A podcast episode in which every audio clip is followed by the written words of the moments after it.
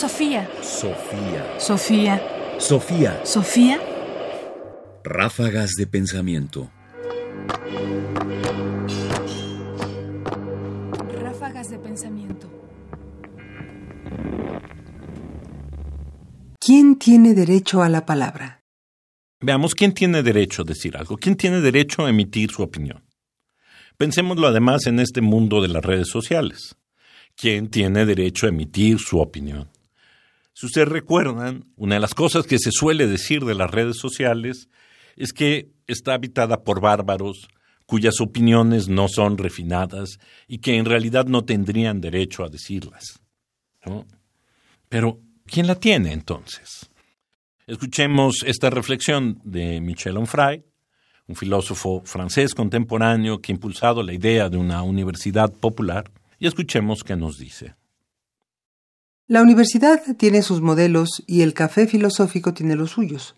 En este caso, es el del debate televisivo sobre los temas de sociedad en el que cada cual tiene algo que decir, sin sentirse obligado a aprender, reflexionar, progresar, emprender una ascesis antes de sentirse lo suficientemente preparado como para tomar la palabra en función de comunicar sus investigaciones y sus hallazgos de altos vuelos, fruto de un verdadero trabajo de reflexión.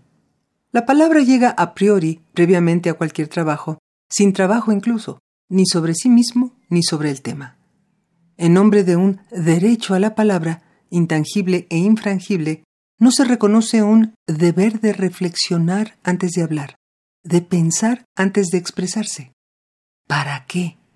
Tengo ideas y por ende tomo la palabra para poner en conocimiento del público mi propio pensamiento, a menudo una serie de tópicos y opiniones mediocres acerca del momento social.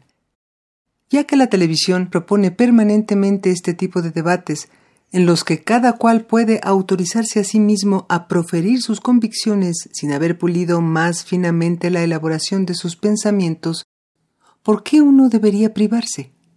¿Qué individuo se retrae hoy alegando una información incompleta cuando se le pide su opinión sobre el arte contemporáneo, la bioética o incluso la globalización, y sobre todo si jamás dedicó una hora de su vida a reflexionar al respecto? Nadie. Michel Onfray, La Comunidad Filosófica, Manifiesto por una Universidad Popular.